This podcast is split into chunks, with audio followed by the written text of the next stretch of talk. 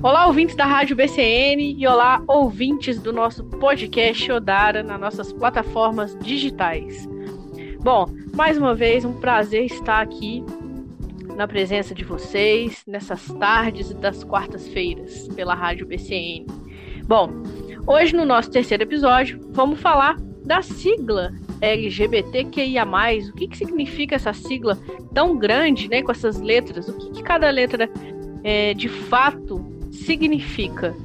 Para essa conversa de hoje, a gente tem comigo, né, o Alex e a Ana Luísa.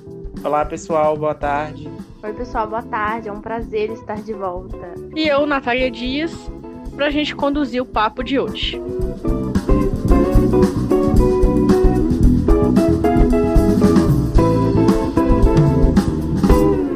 Bom, antes da gente falar então da sigla, o que, que é a sigla representa, a gente precisa conversar algumas coisas, né, gente? Como a questão da diferença da identidade de gênero, a orientação sexual e o sexo biológico, que muitas vezes muitas pessoas confundem esses três termos, né? Essas, esses conceitos. Bom, a identidade de gênero, vamos pensar num pontinho localizado na cabeça, no cérebro, né? Que é como a pessoa se sente na sociedade. A pessoa pode se sentir como homem, como mulher, ela pode não, não se sentir nem homem nem mulher, que hoje a gente chama de não binário, né? As pessoas não binárias. É, a gente fala também em orientação sexual. Orientação sexual é a sexualidade da pessoa. Se a pessoa se considera heterossexual, bissexual, né? Lésbica, gays. É porque ela sente atração, né? Isso. É, é, quem ela gosta, quem ela se sente atraído sentimentalmente, né? E a gente tem o sexo biológico. O sexo biológico é o pênis, a vagina, né? Pessoas intersexuais, que a gente vai, lá mais pra, vai falar mais pra frente. Bom, antigamente, a sigla era bem é uma, era uma sigla bem simplista, né? Era simplesmente GLS, que eram os gays, as lésbicas e os simpatizantes. E ao decorrer do, né, do tempo, ao passar do tempo, essa sigla ela foi aumentando no sentido de inclusão, né, de incluir todos todas as pessoas. Nota-se que no termo GLS não abarcava a, né, a letra T dos trans, né? E agora a gente já tem uma vasta letras incluída nessa sigla. É bom lembrar também que a, a mudança da sigla foi um dos pontos importantes para a legitimação do movimento do movimento feminista das mulheres lésbicas, né? Porque a gente sabe que na sociedade, numa construção social, a mulher é sempre tida como submissa ao homem. Então, da mudança do GLS para o LGBT, o L veio na frente como forma de de efetivar esse movimento feminista, esse movimento feminista das mulheres lésbicas e num, o movimento feminista num geral, como forma de, de desmistificar essa visão dessa construção social da mulher sendo é, inferior ao homem e, e afins. Muito bem, Alex. Então, a gente começando a falar das letras, né, que abarcam a sigla, é, hoje a gente tem diversas letras, né? E aí eu vou começar falando um pouquinho delas. É claro, gente, que o movimento LGBTQIA+, é um movimento que abarca, como eu já falei, muitas pessoas, né? Então, aqui a gente tá, vai tentar representar na, é, uma parte da sigla, mas é claro que aqui não somos, a gente não é local de fala pra, para todas as siglas. Vocês vão entender por quê. Bom, a primeira letra que eu vou falar é o L, L de lésbicas, né? Ou seja, de mulheres que sentem atração por outras mulheres. Ou seja, lésbicas refere-se à orientação sexual, ok? É, refere-se a quem a pessoa sente atração. Seguido do L, pessoal, vem o G, né? De gay, que são homens que se relacionam e sentem atrações por outros homens. Isso, no caso, é no caso, pode ser atração afetiva ou atração sexual, e essa questão, como a Natália já falou, é uma questão somente de atração, de afetividade, de sexualidade, e não interfere em nada de, de gênero, que a gente vai explicar mais pra frente também. Em seguida, né, gente, vem os bi, não é bi de biscoito, é o B. Nem de, de Beyoncé. É, o bi, né? É a, é a letra B de bissexuais. E os bissexuais, né, também entra dentro de orientação sexual, que é por quem você sente atração. E os bissexuais sentem atração tanto por homens, tanto por mulheres, né? Então, por isso, o bissexual, né? E é uma luta que deve ser cada vez mais efetivada na sociedade, porque sofre muito preconceito, né? É. Essa letrinha B aí. A bifobia tá aí, né? Inclu- inclusive no movimento LGBTQIA+. E vale, Principalmente no, LG no movimento LGBTQIA+. né? sim, e vale destacar que os bissexuais não tem ninguém confuso ali, não. As pessoas de fato gostam de homens e de mulheres. Agora, Alex, explica pra gente uma coisa. Agora, Alex, explica pra gente uma coisa. Por que falar orientação sexual e não opção sexual? Porque quando a gente fala de opção sexual, é como se desse pra gente uma escolha, né? Por exemplo, eu me, me reconheço como um homem gay, mas eu não escolhi ser assim. Eu nasci assim, né? Desde que eu comecei a me entender, desde, desde lá a famosa criança viada, né? Desde de criança eu já me entendia como uma pessoa diferente das demais, já sabia que tinha algo diferente comigo.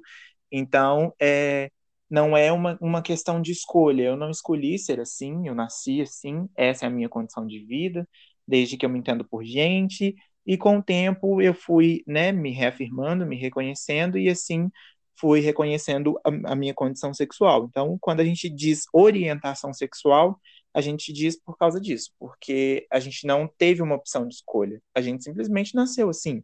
Não é uma questão de escolher, é uma questão de ser. Muito bem. Bom, então vamos continuar seguindo a nossa sigla. Você quer falar dos transexuais, ou Alex? Falo. Seguido dos bissexuais, nós temos as pessoas transexuais, travestis ou transgênero. Pessoas transexuais são pessoas que não se reconhecem no corpo biológico em que nasceram. Então, por exemplo, é, questões, por exemplo, vamos trazer uma pessoa famosa para a gente elucidar tudo isso. É, o Tammy Gretchen, por exemplo, nasceu é, num corpo biologicamente feminino, mas não se identificava com aquele corpo, e daí então ele se identificava com o gênero masculino, e a partir de então ele passou a ser um homem trans. Já quando a gente fala, por exemplo, eu como, como sendo um homem, um homem gay, não tem o que a gente quis dizer de não ter relação com a questão do gênero é, é exatamente sobre isso, porque eu me reconheço no meu corpo biológico, apesar de sentir atração sexual e afetiva por uma pessoa do mesmo sexo que eu, mas eu me reconheço no meu corpo biológico, me encontro no meu corpo e me aceito do jeito que eu sou, me entendo do jeito que eu sou, vamos dizer assim. E a pessoa trans é a pessoa que não se identifica com, com o, gênero, o gênero biológico em que nasceu. Então, temos aí vários exemplos né, no, meio, no meio social e, e, e na mídia, né, que são pessoas famosas que podem elucidar todo esse movimento. Bom, eu posso dar um exemplo meu, né? Eu sou uma mulher lésbica e o meu sexo biológico vai de encontro à minha identidade de gênero, não, né? Ou seja, eu sou uma mulher e tenho uma vagina, me considero uma mulher, então eu sou uma mulher cis lésbica, né? Ou seja, o cis ele está relacionado à identidade de gênero, enquanto o fato de eu ser lésbica está ligado à minha orientação sexual. Para que a gente colocar de uma forma mais prática, de ficar mais fácil de entender, vamos colocar assim num paralelo de comparação. Uma pessoa trans não se reconhece no seu sexo biológico. Uma pessoa cis se re reconhece no sexo biológico. Acho que ficou mais tranquilo de entender dessa forma, né? Sem dúvida. E lembrando também, pessoal, que né, não é de bom tom, puxando o vídeo lá da, da nossa querida, daquele vídeo muito engraçado. Eu não sei nem o nome daquela artista, daquela digital influencer, eu não sei nem o nome dela, do, da atriz que faz o personagem, mas é muito, muito legal, né, com uma crítica social muito grande. Não é de bom tom perguntar a uma pessoa trans sobre questões relacionadas à, à transição de gênero, à transição hormonal, a órgãos sexuais. Então, assim, se uma pessoa trans se sentir a vontade de te contar sobre um, procedimento de, de, de, transição, tudo bem, você ouve e aprende com aquilo. Senão, não é de bom tom perguntar. É sempre bom ressaltar tudo isso, né? Ó, oh, Alex, você tinha falado dos transexuais e das travestis. Ah, boa pergunta, Nalu. No caso das travestis, é, a gente tem, no caso, uma ressignificação de um termo que há um tempo atrás era um termo visto como é, de uma forma pejorativa, né, de uma forma negativa dos nossos sujeitos daí dos nossos dos nossos movimentos. Travestis também são mulheres transexuais, né, mulheres trans que não se identificam não se identificam com seu gênero biológico. E aí é, puxamos esse gancho de, de ressignificação né? Vem aí, Lumena, ressignificando a informação que você trouxe. de ressignificação de um termo que antes era é, tido como um termo negativo. Por exemplo, é, a gente sabe que hoje vivemos em uma sociedade que ainda é difícil para as pessoas trans terem uma vivência social, conseguirem encontrar um emprego, viverem de forma tranquila na sociedade. Ainda temos, é, né? Ainda vivemos no país que mais mata pessoas trans no mundo, o que é um absurdo. E no caso, as pessoas, as mulheres travestis, né, as mulheres trans, no geral, sempre foram é, designadas socialmente para o âmbito da prostituição, o que é uma realidade muito triste e caótica que a gente ainda vive hoje em dia.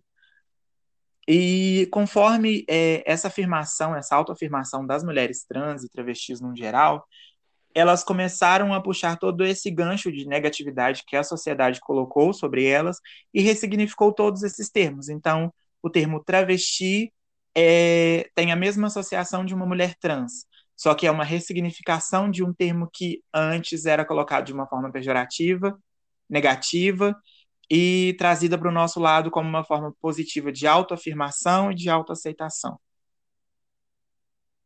Muito bem, Alex. E o, o termo travesti é um termo da América do Sul, não é isso? Sim, sim. É um termo. Eu acredito que o termo travesti nada mais é do que um termo de, de resistência, né? Sim. A gente não sabe, nós como pessoas cis não, não temos esse local de fala. Acho que aqui a gente está só para trazer a informação correta, mas nós não somos, nós não somos as pessoas corretas para falar sobre isso, mas Sim. eu acho que a vivência de uma pessoa trans, de uma mulher travesti, é, nada mais é do que uma vivência de resistência, né? principalmente considerando essa sociedade que a gente vive hoje em dia, de tanta violência, de tanta desinformação, de tanta transmissão de informação errada, enfim. Seguindo aí, né, na nossa sigla, a gente tem o queer, né? O queer também é uma palavra que sofreu ressignificação, né? Antigamente, nos Estados Unidos, ele era usado para falar daquelas pessoas que saíam daquele padrão cis heteronormativo, né? Menina usa rosa e menino usa azul, né? Então você saía dessa dessa normativa, você já era considerado um queer, né? Então, mudando, né, ele já veio com essa ressignificação e hoje ele fala sobre as pessoas que saem, né? Que saem desse padrão, né? Pode ser uma mulher lésbica que ela usa cabelo curto, roupas mais masculinas, ela tá dentro também desse queer, né, que sai desse padrão. E uma informação, né, também que antigamente no Brasil, né, é, não, na, na, verdade no Brasil não se usa muito a palavra queer, né? Então a gente precisa lutar muito contra isso, porque no Brasil não tem o termo queer mas tem aquele traveco, tem o viadinho, tem a sapatona, né? Então é algo que a gente precisa lutar para sair dessa, dessa condição, né? Da pessoa só por, por usar uma roupa ou uma maquiagem que não está dentro do padrão, ela ser considerada uma sapatona, um viadinho, né? Simplesmente pela roupa que ela está usando ou pelo jeito que ela tem né? Então isso é o nosso queer. Eu acho que essa luta do queer é uma luta que é um pouco mais intensa do que a gente pensa. Vamos colocar aqui no dito popular, o buraco é mais embaixo. Porque a gente percebe que a gente sofre boicote o tempo todo dentro da própria do próprio meio LGBT. Por exemplo, é, nós que somos homens afeminados e que temos trejeitos de homens gays, nós sofremos uma, uma certa dificuldade de, de encontrar afetividade, de encontrar relacionamentos.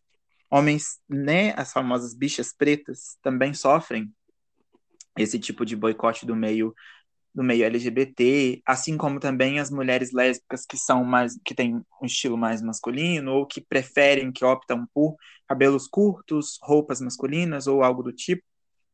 É, eu acho que a gente vive numa construção social de gênero, como a gente já falou na, nos nossos podcasts anteriores, que colocam para a gente um certo padrão de beleza, um certo padrão de se portar socialmente, em conjunto, em coletividade.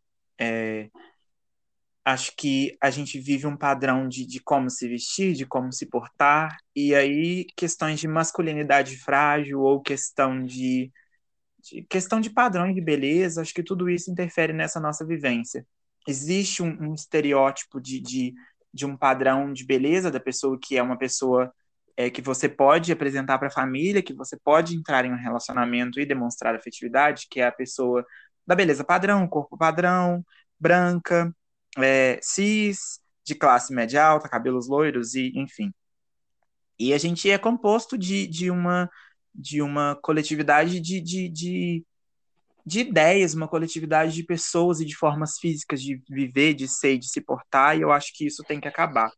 É, a gente tem aí um bom exemplo, um vídeo né, que viralizou um tempo atrás, do Gustavo Rocha, que é, se assumiu recentemente como um homem gay, e ele falando que é, das escolhas dele, das preferências dele. E ele fala, não exatamente com essas palavras, mas mais ou menos assim, que o homem negro, né, o homem preto e favelado, ele sente atração sexual, né? Então, para levar para cama, o homem preto e favelado serve, mas para para poder apresentar para a família para num relacionamento não. Aí ele já prefere um certinho, né? Uhum. E o mesmo uhum. acontece, por exemplo, com o homem afeminado. É, um bom exemplo disso também é o vídeo da Bianca Della Fence com o João do Big Brother, que eles fizeram há uns dias atrás, e é um vídeo muito bacana, inclusive aconselho a todos a assistirem. E o João fala que por muito tempo ele ele achou que ele não tivesse direito a, a, certo, a alcançar certos níveis de afetividades e relacionamentos, sabe? E essa é uma realidade que a gente vive. Eu falo por experiência própria, porque é como se a gente tivesse a sensação de ser visto como uma pessoa para ser levada para a cama, mas não uma pessoa para ser apresentada para a família, entende? Então, uhum. É, é, eu acho que essa questão do queer é uma questão que tem que ser trabalhada e difundida com mais precisão, sabe? Com mais intensidade, porque é uma questão que é bem mais, mais profunda do que a gente pensa. Pra, pode parecer, né, como tá na moda falar, pode parecer só um mimimi, mas não a gente que, que vive essa realidade sabe como que é de como é difícil de, de alcançar certos níveis de afetividade e de relacionamento social, né? Total. E o queer, né, ele ainda mostra que a gente pode estar tá dentro de mais de uma letra dentro dessa sigla, né? A gente pode fluir aí entre várias letras, né, que compõem essa sigla. Sim, eu acho que assim, se a gente luta tanto por uma por uma, é, é, uma, uma vivência coletiva mais harmônica, uma vivência mais livre, de liberdade, se a gente luta tanto por liberdade, pede tanto por liberdade, por que, que a hum. gente classifica é, é, como, como, como quem não é digno de afetividade, quem não é digno de relacionamento e quem, quem é digno, entendeu? O mesmo acontece, por exemplo, com as mulheres trans, com as pessoas trans, com as mulheres travestis, né? Enfim, a gente vive uma, uma estereotipação da, da, das vivências de, dos corpos, né, que eu acho que é muito grande, que atrapalha muito na nossa convivência. Talvez aquela pessoa que você considera como uma pessoa não digna de uma afetividade ou de um envolvimento, talvez seja uma pessoa que possa te ensinar algo de incrível na sua vida, que possa te trazer uma vivência, uma lembrança, ou sei lá, enfim, que seja muito prazerosa e positiva para sua vida e você está simplesmente preso a um padrão que foi construído socialmente, um padrão de beleza, um, pad padrão de, de, de se portar, de viver e de conviver, enfim. Aproveitando essa questão também, pessoal, eu quero indicar um filme que eu não sei se eu posso indicar porque eu não assisti o filme, mas é um filme. Aproveitando essa questão também, pessoal, que a gente acabou de abordar, eu quero sugerir um filme que eu também ainda não assisti, inclusive, quero assistir ainda, é, que foi feito na Universidade Federal de São João del Rei, né, aqui do nosso lado, que é um filme que fala exatamente sobre isso, sobre essa vivência de ser uma bicha preta e afeminada, e essa dificuldade de, de encontrar afetividades e de estar à margem do nosso grupo, à margem de, de da sociedade, de, né, de de violências. É um filme que se chama Além de Preto, Viado. Eu acho importante a gente dar visibilidade. Eu ainda não assisti o filme, mas eu acho que deve ser um filme muito bacana. Eu li hoje uma indicação numa página e uhum. acho que a gente tem que dar visibilidade para esses meios que tratam essas questões que a gente precisa, ainda precisa debater. Você falou do, do filme, do nome do filme, eu, fiquei, né, pensei aqui. A gente escuta muito isso, né? Poxa vida, além de preto, ainda é viado. Exatamente. Né? Ainda, ainda, ainda, já, ainda é preta e ainda é sapatão. Exatamente. Saca? Eu costumo dizer, eu costumo dizer como minha vivência, como minha experiência, que eu sou grupo de risco para vários tipos de preconceito, para vários tipos de exclusão não, social. Não, sem dúvida. Eu, eu tô comentando aqui é coisas que eu já escutei, né? Não é, não é meu local de fala, falar da, do movimento preto, né? Mas é Sim, é total. Eu costumo, eu costumo falar isso, igual eu, eu acabei de dizer, eu sou grupo de risco para vários tipos de exclusão e preconceito, porque eu não sou de classe nem média nem alta, sou preto, sou viado, sou afeminado, então assim, uhum. eu tô à margem da professor, tô à margem da sociedade em várias questões, em vários locais, né? Então assim, essa é uma questão que tem que ser muito trabalhada. E como a gente já falou antes, o movimento negro, assim como o movimento feminista, anda bem rente ao movimento LGBT, né?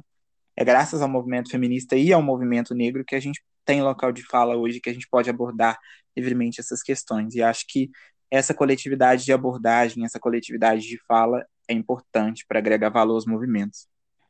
É, é meio que a junção dos movimentos, da, das minorias, né? Muito entre aspas quando eu falo minorias, né? É, os grupos socialmente excluídos. Exatamente. Bom, gente, então seguindo a nossa sigla, a gente tem a letra I dos intersexuais, né? Os intersexuais, antigamente chamados de hermafroditas, né? Que são pessoas que nascem com, com duas genitálias, não é isso? Sim, isso mesmo. É, lembrando que acho que esses casos de hermafroditismo são casos mais raros, né, de acontecer. E mas os intersexuais são essas pessoas que antes eram tratadas como hermafroditas, ou seja, que poderiam nascer com, com dois é, órgãos genitais, ou então parte interna, né, órgãos internos femininos e órgãos externos masculinos, e vice-versa. Exatamente. Seguindo a sigla, a gente tem o C de curioso, né? Curiosa, são pessoas que estão curiosas aí com relação ao movimento LGBT, quem é mais. A gente tem as pessoas assexuais, a, a letra A de assexuais, que são pessoas que têm é, um interesse afetivo por outras pessoas, né? Mas elas não têm o, desejo de, de se relacionar sexualmente com outras pessoas. Seguido, então, é, pessoal, a gente tem também as pessoas a gênero, ou como a gente conhece também como não binários, que são pessoas que não se identificam nem com o gênero masculino, nem com o gênero feminino. É, há quem diga que existe um terceiro gênero, né? Mas vamos colocar de uma forma mais, é, mais tranquila de ser abordada. É, os, as pessoas a gênero ou não binárias são pessoas que vivem nessa fluidez do gênero. É, não se identificam nem com gênero, nem com outro, então, a gente pode encontrar pessoas que se vestem ou nasceram com gênero biológico masculino e podem se vestir com roupas masculinas, mas ainda assim não se identificar com o gênero masculino, ou vestir roupas femininas, mas não se identificar com o gênero feminino. Então, assim, é, é, são pessoas que não se identificam nem com um gênero nem com o outro. Então, vivem nessa fluidez dos dois gêneros, ora feminino, ora masculino, e é isso. Então, pessoal, seguindo, a gente tem o P, né, de pansexual, que é a pessoa que ela sente atração sexual e efetiva por mais de um gênero, né? Então a pessoa ela se envolve com a pessoa independente do gênero que ela se identifica, né? Que a outra pessoa se identifica. Então ela pode se envolver com uma mulher trans, né? Um homem trans, né? Um não binário, uma pessoa cis, né? Vai ser para ela, né, para a pessoa pansexual importa a pessoa, né, e não a genitália que ela tem, né? Independe de sexo, gênero e afins, né?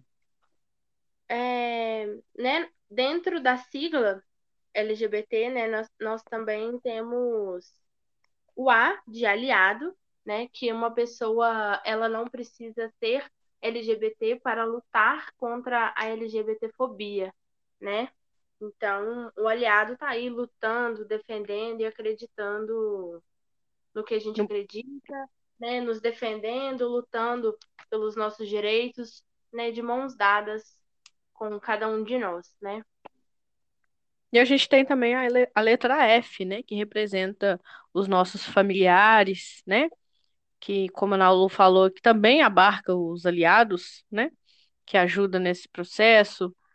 É, e está em constante luta com, com a gente, né? Com, com o movimento LGBT. Então a gente pode perceber que a sigla é bem extensa, né? Mas ela é extensa porque ela tenta incluir. A, a, o objetivo dessa, dessa, dessa sigla tão extensa é a inclusão de qualquer tipo de pessoa, independente da identidade, da identidade de gênero, da sua orientação sexual, do seu sexo biológico. Então, é no sentido de inclusão. E vai ressaltar quando o Alex fala sobre, quando o Alex falou sobre os T, né, os, as travestis, os transexuais, que a gente deve ter muito cuidado. É, ele citou o TAMI, né? Quando a gente fala sobre a cirurgia de mudança de sexo, né? Então a gente tem que tomar muito cuidado com esses termos, porque não é uma mudança de sexo, a pessoa não está mudando o sexo dela, né? Não é simples assim. A pessoa está se tá adequando é, o sexo, né? É uma adequação sexual. Porque quando a gente está. Quando o, o embrião está se formando lá na barriga da, da mãe, durante a gravidez, é, nós somos seres deuterostômios, né? Ou seja, falando um pouquinho da biologia, é, o ânus é formado, o ânus, a genitália, é formada primeiro que o cérebro. Então, biologicamente, pode haver, de fato, essas desconformidades. Então, o, a genitália é formada, é, por exemplo, masculina, mas quando o cérebro é formado, é um cérebro feminino, né? Então, biologicamente, existe as pessoas é, transexuais, né? Porque muitas vezes a gente escuta falas homofóbicas, transfóbicas, que isso não é coisa da natureza, né? E não, de fato, isso pode acontecer. A biologia explica isso. E é bom também a gente lembrar que antes de qualquer coisa, de qualquer questão de corpo, gênero, alma, sexualidade e afins, tem uma questão psicológica, né? A pessoa, quando a pessoa consegue, a pessoa trans, quando consegue se afirmar e se assumir como uma pessoa trans, ela já passou por um processo demorado de autoaceitação, de busca, de autoentendimento, que é, é muito difícil de ser enfrentado. Nós somos pessoas cis, né? Mas nós conhecemos pessoas trans, nós temos amigos trans, amigas trans, que a gente sabe como é essa vivência, como é essa experiência de ser uma pessoa trans. Então, antes de qualquer questão fisiológica ou qualquer questão sexual, afetiva e de envolvimento, tem todo um, um, um processo de construção psicológica nessa pessoa para autoaceitação e para autoafirmação.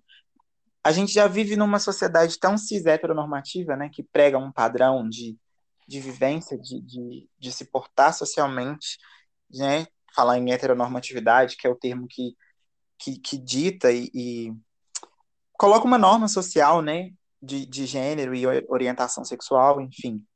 A gente já vive numa sociedade tão cis heteronormativa que dita como a gente deve ser, se portar e conviver.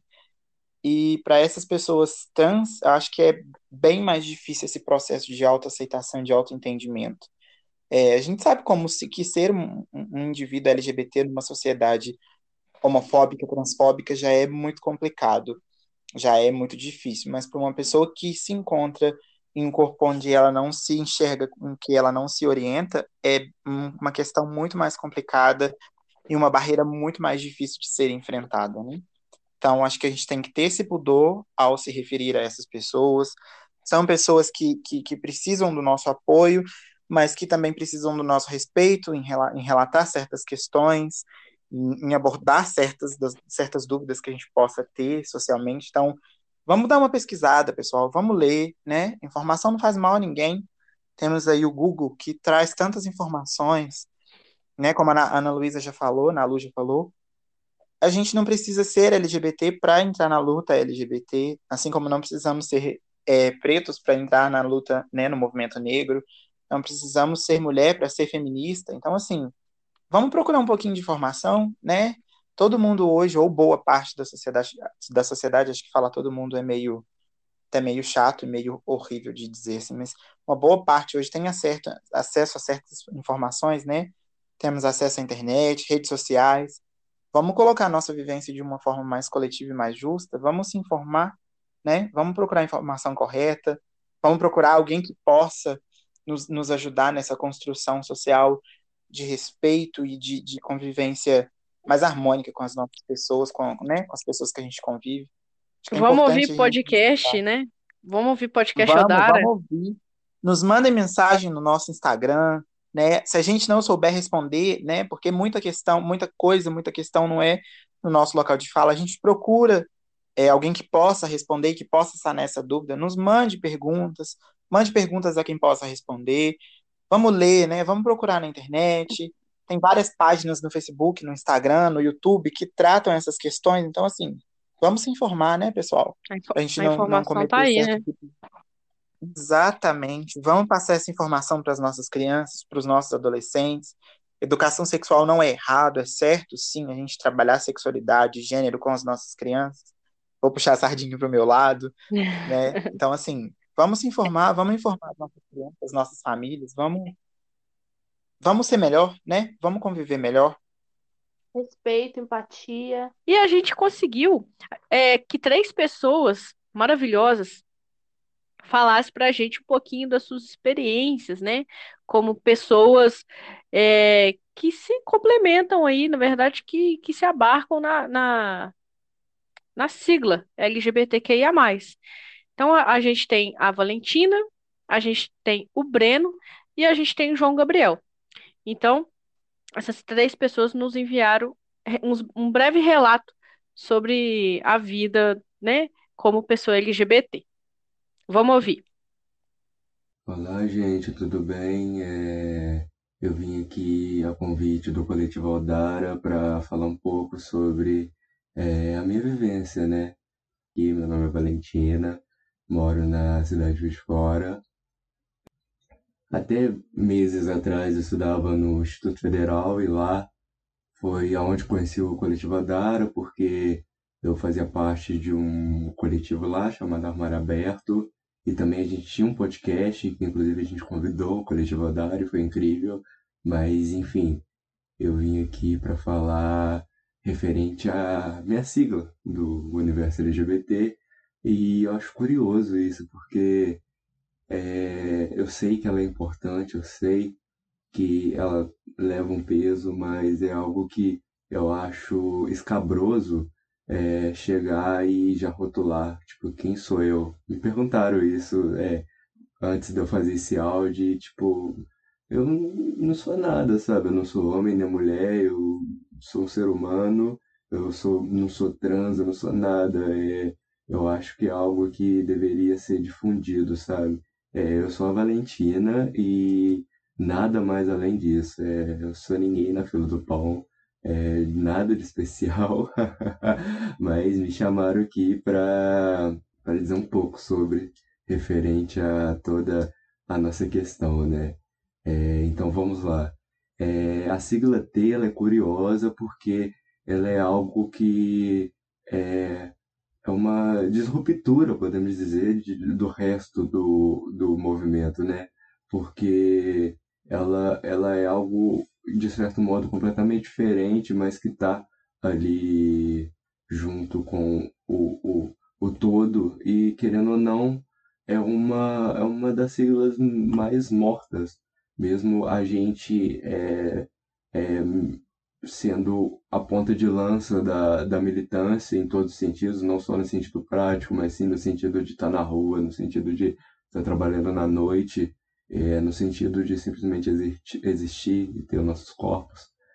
É curioso saber que a transição é algo que, querendo ou não, são vários armários além de um, além de você simplesmente dizer que é e eu acho isso muito curioso, porque, querendo ou não, a nossa guerra, a nossa militância, ela é 24 horas, porque o nosso corpo é a maior militância que a gente tem. É, enfim, a nossa a, a sigla T e muitas outras, a BI também, principalmente, ela é abafada de um modo que é, acaba acaba virando só algo assim para comemorar no dia de visibilidade, sabe? Para comemorar no dia que que é para comemorar. E é algo que me incomoda, me incomoda muito e me incomoda principalmente nas representatividades, que é algo que a gente não tem. É, parece que o T no LGBTQIA+, ele tá num limbo que a gente não consegue sair. E é um limbo que parece que a própria comunidade coloca a gente, sabe? E é algo que, que eu fico preocupada, de certo modo, porque querendo ou não, como eu já disse, a gente é a ponta de lança. A gente encabeçou tudo praticamente e historicamente falando, a gente sempre esteve aí e até pouco tempo atrás era tratada como a sapatão que se veste homem ou gay que se veste mulher. E isso é triste. E isso era colocado até pelas pessoas da própria comunidade, sabe? Enfim, eu acho que a letra T é isso. A letra T é resistência. E é isso, gente. Muito obrigado pelo convite. Beijos. Bom, gente, então com a fala da Valentina, essa fala muito importante, é, eu concordo com ela quando ela fala que sobre a caixinha de, de, de rótulos, né?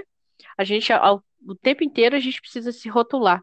Às vezes algum amigo fala, nossa, mas você é gay, não me falou. Poxa, eu, ninguém precisa falar para outra pessoa que é gay, né? É, às vezes a gente tem essa necessidade de tirar a pessoa do armário, né? E as pessoas, elas vivem da maneira que, que, que elas se sentem confortáveis de viver. Não é porque a gente está aqui numa rádio, porque a gente tem um podcast, a gente fundou um coletivo, né? O coletivo Odara, que a gente, que a nossa luta é mais legítima do que as pessoas que são lésbicas, que são gays e que não saíram do armário, né? Sim, pessoal, e vale também lembrar que tudo isso que a gente fala, né, tudo isso que a gente aborda e que a gente traz aqui para o nosso podcast, são estudos feitos previamente por nós, né, e que nem tudo é local de fala para a gente. Então, assim, a gente aborda de uma forma sucinta, de forma que a gente possa elucidar, né, e trazer e ilustrar aqui no nosso podcast, mas nem tudo que a gente fala, nem tudo que a gente aborda aqui é o nosso local de fala, né? Nós, por exemplo, nós como pessoas cis, não podemos, é, acho que não é nosso local de fala falar sobre pessoas trans, então cada pessoa tem a sua vivência, cada pessoa tem a sua experiência, e eu acho que é válido ressaltar tudo isso. E ao final da sigla, né, a gente tem o mais, que representa essa fluidez de sexualidade e de gênero, porque a sigla tenta ser uma sigla inclusiva, né? A gente tenta não se fechar nesses padrões e nessas caixas de rótulo. Então, acho que é muito importante essa fala da Natália. É, um, uma coisa que me pegou muito, né, que me marcou muito na fala da Valentina, foi onde ela fala que a gente sempre foi o que a gente é, né? Então, a gente sempre tem que olhar para dentro, se conhecer, se compreender, né?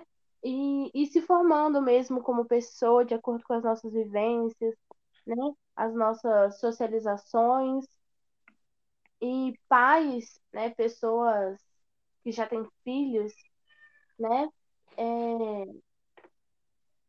Observem as suas crianças, né? Conversem com elas, porque um local cheio de amor e conversa é um local muito melhor para a gente se conhecer né? Para a gente saber quem a gente é desde pequeno. Uma outra pessoa que também enviou um breve relato para a gente foi o Breno. E ele fala sobre drag, né? Sobre o movimento drag, sobre o que é ser uma drag queen. Vamos então escutar. Oi, gente! Tudo bem?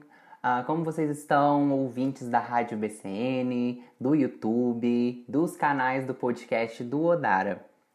Bom, gente, eu sou o Breno Esteves, eu tenho 23 anos, me formei recentemente aqui no IFE Barbacena em Química, então professor de Química recém-formado, mas além de ser professor de Química, eu também sou professor de Inglês e eu também sou tarólogo. Então, ó, já podem me seguir lá no Instagram, tarô.do.bruxo, hein? Tô esperando.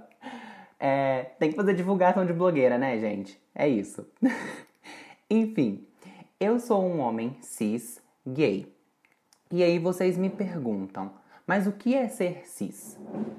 Além disso, né, eu também, né, além de ser gay, cis, bonita, tarólogo e professor, eu também faço, né, às vezes eu me monto de drag de vez em quando para mim mesmo ou para ir numa festa de família ou alguma coisa assim. O que, que é bem louco, né? É bem louco e bem divertido. Porque imaginem, eu já tenho 1,70, aí eu vou, boto um salto agulha 17 centímetros e aí eu fico com quase 1,90 de altura, quase um avatar, né? Impressionante. Mas enfim, eu comecei a fazer drag, né? Eu comecei a me montar mesmo, eu comigo mesmo, porque eu sempre gostei de estar em contato com esse meu lado feminino. Eu sempre gostei de expressar muito o meu lado feminino, né? Esse lado emotivo, esse lado intuitivo né? Então eu também sempre tive figuras femininas muito fortes na minha vida, né? Então eu nunca fui aquela pessoa muito dura, carrancuda, sem sentimentos, que a sociedade impõe que o homem tem que ser, né? E a gente sabe que isso é, é uma, uma exigência da sociedade que, né, já está ficando ultrapassada de certa forma, porque ela acaba construindo uma masculinidade tóxica, né? uma masculinidade frágil. Né? Então eu sempre me identifiquei muito mais com as personagens femininas dos desenhos, das séries, dos filmes, né? Porque além delas serem assim poderosíssimas, né? Elas também tinham seu lado vulnerável. Elas sabiam entrar em contato com esse lado vulnerável. E é o que eu sempre fui mais apaixonado, né? Além de serem muito poderosas, muito fortes, né, muito guerreiras, elas também sabiam entrar em contato com seu lado vulnerável e seu lado emocional né? E foi a partir daí que eu comecei a entrar nesse mundo drag, né? Comecei a ver e fiquei tipo, hum, interessante, personagens femininas, gostei. Mas um dia eu conheci RuPaul's Drag Race, né? Não sei se vocês conhecem esse reality, mas ele é fantástico. Se eu fosse vocês iam assistir, tem na Netflix, tá? Então aproveitem. E aí eu resolvi começar a explorar, né? Eu sempre gostei muito de desenho, sempre gostei muito de arte, né? Dessas coisas relacionadas com a arte. E então eu comecei a explorar minha capacidade de maquiagem, né? Eu já maquiava um pouco minha mãe para festas e tudo, mas eu nunca tinha feito comigo mesmo. Então depois disso eu falei, ó, hum, vou colocar isso em mim mesmo, vou me pintar, vou pintar essa personagem que eu desenho no papel em mim mesmo. E aí eu comecei a criar esse alter ego, né? Que na verdade é, não é um alter ego, né? Sou eu mesmo ainda, mas são só as minhas maiores forças afloradas né, com maior intensidade e também como uma nova faceta de mim mesmo. E foi aí que a minha drag Eve Deluxe nasceu, cheia de brilho, cheia de cores, coisas maravilhosas, de amor e principalmente de confiança, que era algo que eu tinha um pouco de dificuldade de ter na minha vida. E ela me ajudou, né? No caso, ela, eu, é, é, enfim. É, e ela me ajudou a, a descobrir as minhas maiores qualidades e as minhas maiores forças. Né? Então, isso foi algo assim extremamente importante para mim, porque me ajudou também com o meu autoconhecimento. Né? Então, a drag é tudo, gente. É tudo. É isso. É sobre isso. Mas aí, vocês pensam, o que, que a minha família pensou disso? Qual foi a reação? Né? Como que os meus familiares mais próximos reagiram? E, bom, quando eu falei, ou quando eu fiz a primeira make, né, como drag que eu me mostrei para minha família, foi um susto, né? Foi uma coisa muito louca, porque ser gay é uma coisa, né? Mas quando você é gay e faz drag, é totalmente diferente. Quem trabalha com isso de forma profissional sabe muito bem, né? Porque é uma população, né, dentro da nossa comunidade LGBTQIA+, que é muito marginalizada, né? Então, ela é muito marginalizada na sociedade e também dentro da nossa própria comunidade. Né? Então você pode ser gay, ok, mas você não seja feminada, não seja drag, não faça nada disso. Né? Você continue sendo, entre aspas, homem. Né? Então, assim, é uma coisa que é muito marginalizada ainda, é uma, uma profissão, é uma arte, né? Porque drag é uma arte ainda muito marginalizada. E isso tudo vem derivado né, da transfobia internalizada que as pessoas têm né, que as pessoas não compreendem isso tudo e elas acabam sendo transfóbicas também, né? Então, é, essa transfobia com as pessoas trans, né, com as travestis, né, também. E isso vem também para cima das drags, porque as pessoas não entendem o que, que é ser drag. Eles acham que você ser drag é porque você quer ser mulher. né? E não tem absolutamente nada a ver com isso, né? Tanto que existem até mulheres trans e mulheres cis que fazem drag, né? Então, assim, eu acho isso fantástico, né? Mas, infelizmente, ainda é uma, uma parcela da nossa população LGBTQIA+, muito marginalizada, né? Infelizmente. Mas, a reação da minha família em si foi muito mista, né? Meu pai achou uma coisa bizarra. Bizarra mesmo. Mas eu fiquei a cara da minha irmã, então, assim, fiquei bonita. É, minha mãe achou o máximo. Minhas primas adoraram, meus tios gostaram, mas eu ainda senti ali uma certa resistência, sabe, da família. A gente sempre sente quando é algo muito novo, algo muito diferente da realidade das pessoas, né? Eles não entendem. Mas eu posso falar que, de certa forma, eu acabo sendo muito privilegiado porque a minha família é muito tranquila quanto a isso. Eu acho que por, por minha conta também, né? Por eu mostrar para eles esses, esses lados diferentes, né? Por eu também estar em contato com eles e conversar com eles muito sobre isso, ajudar a abrir a cabeça deles. Não são todos, mas assim, né? A gente ajuda o que a gente consegue, né? O que a gente pode, né? E pelo menos assim, a família por parte de mãe, ela é muito tranquila. A família paterna, assim, eu não tenho tanta conexão, mas não sei também como que seria a reação deles, né? Até porque não tenho tanta conexão, eu não tenho tanta ligação assim. Mas eles foram muito abertos, né, para aceitar isso. Inclusive, né, o meu namorado que assiste RuPaul comigo, né, ele adora, eu amo também. E ele adorou, né? Quando eu falei, vou fazer drag, vou, vou, vou me montar. Ele amou e, inclusive, me incentiva até hoje, né? Eu acho isso fantástico ter esse apoio, né? E ele é meu maior fã, né? E também é a pessoa que mais me apoia. Né? Minha mãe também, eu acho que tenho que dar crédito a ela. E eu me sinto muito abençoado de ter o meu namorado na minha vida, porque ele me fortalece, sabe? Ele é, nós dois juntos a gente acaba somando forças e isso para mim assim é muito importante. Bom, gente, é, espero que tenham gostado. Muitos beijos, muita luz para vocês e muito, muito, muito, muito obrigado por me ouvirem e muito obrigado ao pessoal do Odara por terem me convidado e também muito obrigado pelo convite. Tchau, tchau, gente. Breno, então, sem dúvida, a pessoa perfeita. Maravilhosa. Maravilhoso. Ele, ele maravilhoso, é maravilhoso Breno e a drag maravilhosa. Ele é maravilhoso. Eu não tive muito contato com o Breno, conheço o Breno pelo Bruno, né? Estudei junto com o Bruno. E o Breno, desde sempre, quem conhece o Breno e vê o Breno, a gente vê que o Breno tem uma alma artística, né? Ah, uma energia, é uma, né? Uma energia artística, é. O Breno é assim, você consegue ver de longe essa, essa energia artística que o Breno tem. Então, assim, maravilhoso, sem mais. Necessário. Necessário, Necessário exatamente. Gente, a, só para finalizar a fala do, do Breno, joguem glitter ecológico, tá, minha gente? Por é, favor. Por favor. Bom, e para finalizar o nosso podcast de hoje, a gente tem a fala do João Gabriel. Vamos conferir. Olá, pessoal, tudo bem? Eu sou o João Gabriel, sou um homem trans, moro em Belo Horizonte, mas fui criado, passei minha infância e minha adolescência toda em Barbacena. Após a conclusão do ensino médio, que eu resolvi mudar. E desde então moro em Belo, em Belo Horizonte. Estou aqui a convite do, do coletivo Odara para ser o representante da letra T da sigla LGBTQIA. E é com muito prazer que eu venho dividir um, um pouquinho das minhas experiências com vocês.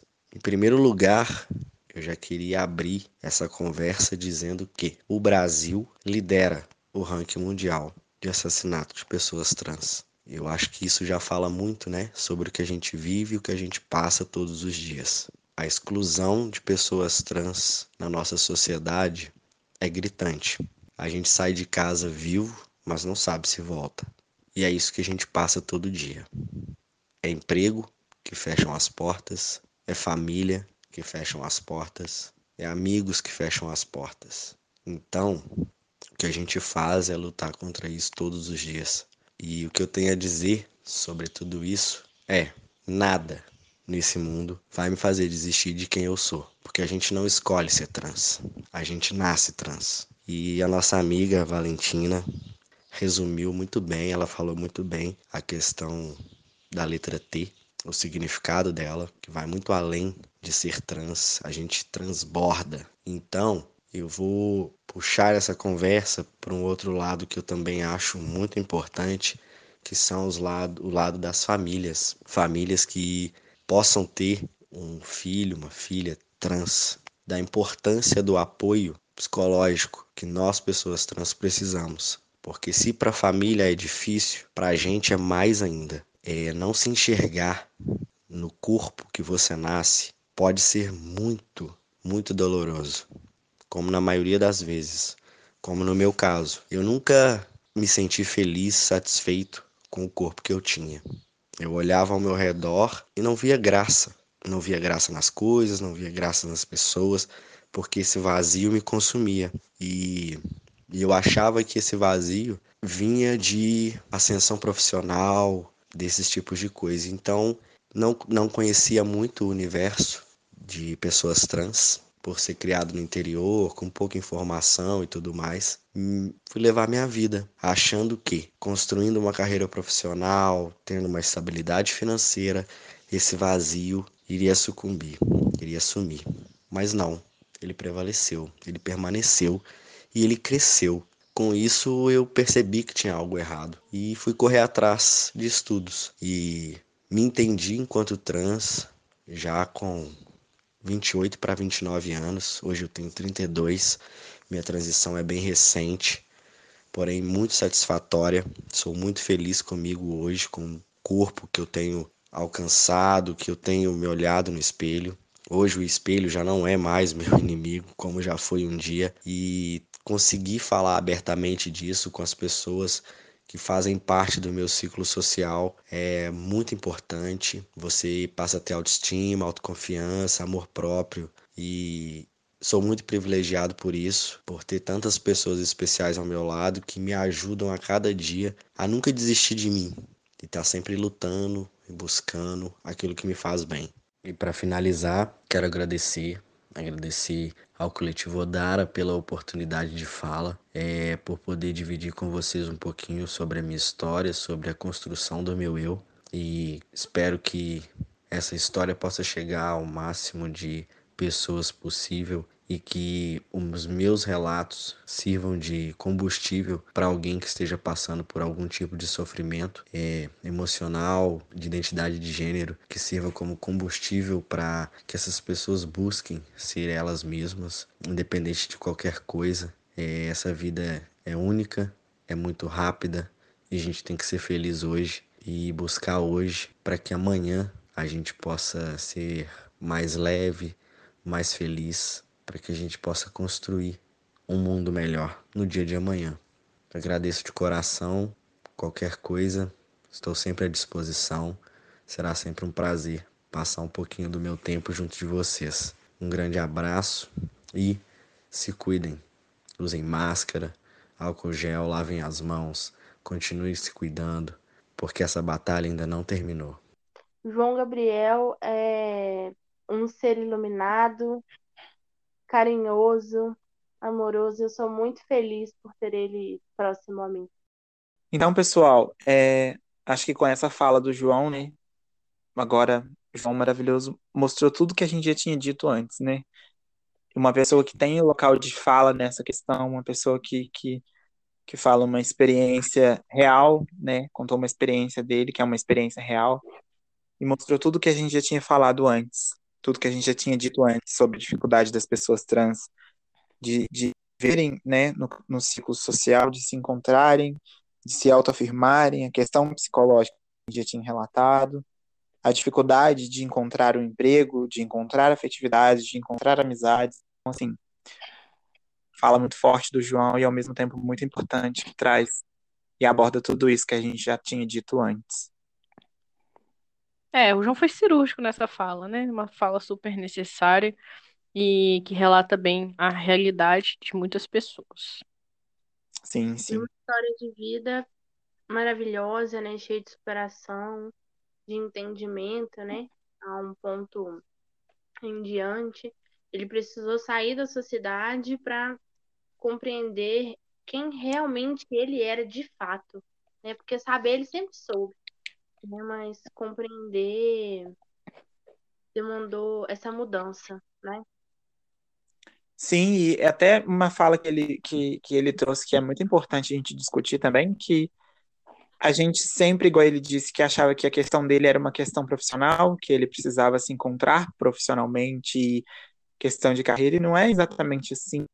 Você não vai se sentir completo por mais que você esteja num emprego maravilhoso, né, um ótimo emprego, seguindo uma carreira acadêmica maravilhosa, se você não se reconhece, não se aceita, não se encontra no corpo e na condição que você vive, você não se sente completo e a pessoa se torna, né, se torna depressiva, a pessoa fica deprimida, e a gente acha, olha e fala, nossa, mas a pessoa tem tudo, a pessoa trabalha, a pessoa está bem, e na verdade não é só isso, né? Não é só uma questão de estar bem num, num ciclo social, numa questão de, de carreira, de profissionalismo, de, né, tem uma questão de de autoconhecimento e de autoaceitação que é muito mais forte do que tudo isso, né? Acho que a gente deve apoiar essas pessoas e abrir espaços para que essas pessoas se, se afirmem, se encontrem e encontrem o apoio necessário para tudo isso. E eu, antes da gente encerrar, eu convido vocês a uma reflexão, é, vocês ouvintes, né? É, quantas pessoas trans vocês conhecem?